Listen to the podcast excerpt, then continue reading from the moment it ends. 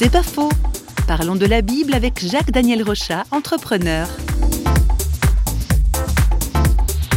La Bible montre une révélation euh, progressive et profondément incarnée dans l'histoire humaine. Les gens croient que la Bible a été écrite par une personne. C'est pas du tout ça. C'est une bibliothèque de beaucoup d'ouvrages et il y a plus de 40 auteurs qui ont rédigé la Bible dans une période de plus de 1500 ans, même probablement beaucoup plus, mais on n'arrive pas à retrouver euh, les écrits euh, qui ont peut-être été mis sur des, des, supports qui ont disparu.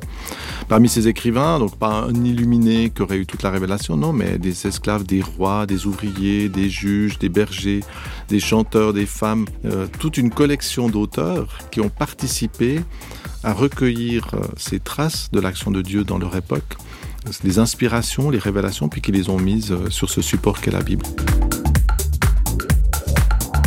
C'est pas faux, vous a été proposé par Parole.fm.